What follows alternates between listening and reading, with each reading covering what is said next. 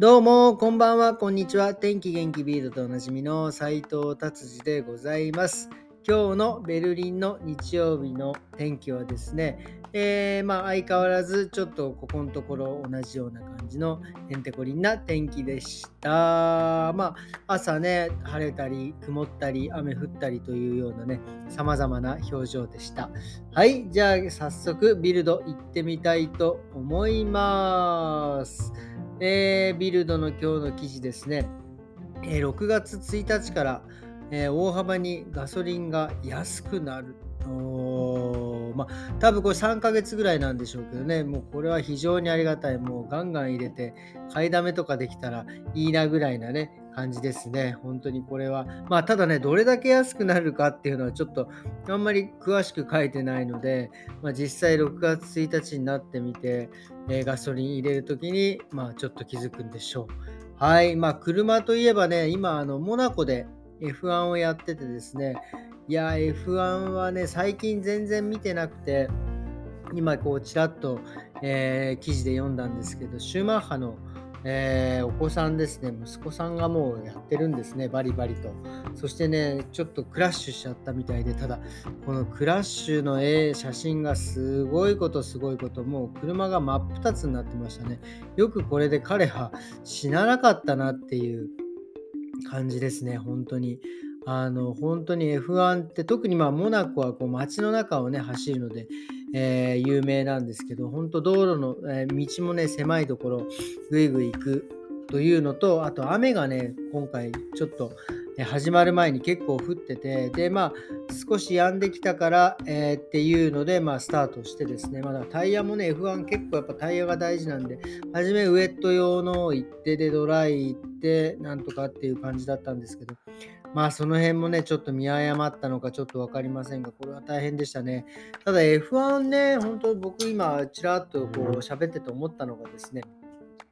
昔ほどなんでこう見なくなったのかなと思って、まあもちろんそのテレビの放送、まあヨーロッパではね、バンバンやってますけど、なんかね、それほどこうなんか大きく取り上げられなくなったと、プラス、あとまあなんていうんですかね、やっぱりあの僕は、えー、日本人なんでですね、あのやっぱり日本人がバンバン活躍してくれると、まあ見るのかなとかね、もう思ったりとかして、えー、っていうね、まああと昔は僕が F1 を見てた時代は本当にアイルトン・セナとかですね、えー、とそれこそ、アレッサンドロ・ナニーニとかね、まあ本当に、えー、結構本当いろいろな、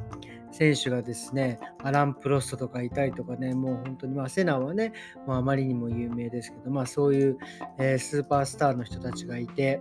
まあ、それでね、えー、見てたっていうのもあったのかもしれないです。まあ、もちろん今もね、スーパースターの方たちはいるんですけど、ただただ僕が見てないっていうだけの話です。はい、じゃあ次はですね、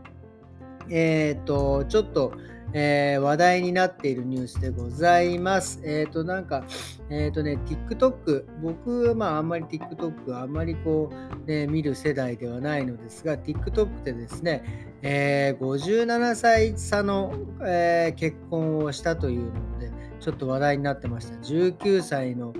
え男の子と76歳の彼女。えー、結婚したということでね、まあ、なんかフェイクなんじゃないかとか、まあね、その、なんていうんですか、えー、いいねを増やすためっていうんですか、その、まあ、そういう再生回数をね、増やすためなんじゃないかと、えー、書いてありますがですね、まあ、これ、これよりも何よりも僕はね、びっくりしたのはですね、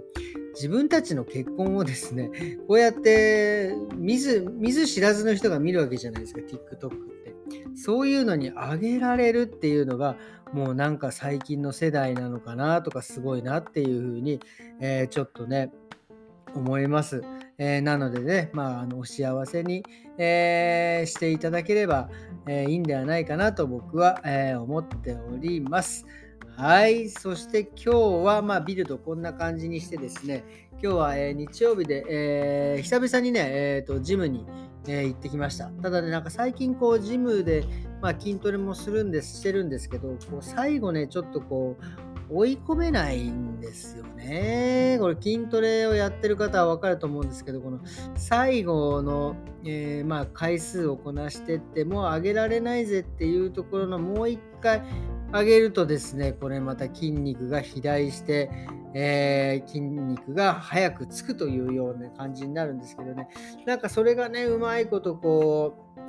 今日はですね、まあなんか何かが足りなかったのか、まあ力がね出なくてですね、まあそんな時はまあそんな時でもうやめちまえっていう感じで、まあ筋トレの方はね軽く、えー、してですね、えー、どっちかっていうとね、えー、とここのとこ飲みすぎだったので、ちょっと有酸素運動でですね、えしっかり汗を流そうと思って、まあ有酸素運動をしてですね、えまああのジョギングマシーンでこうモルモットのように走ってたんですけど、やっぱこう有酸素運動っていうのはこういいですね。こう何て言うか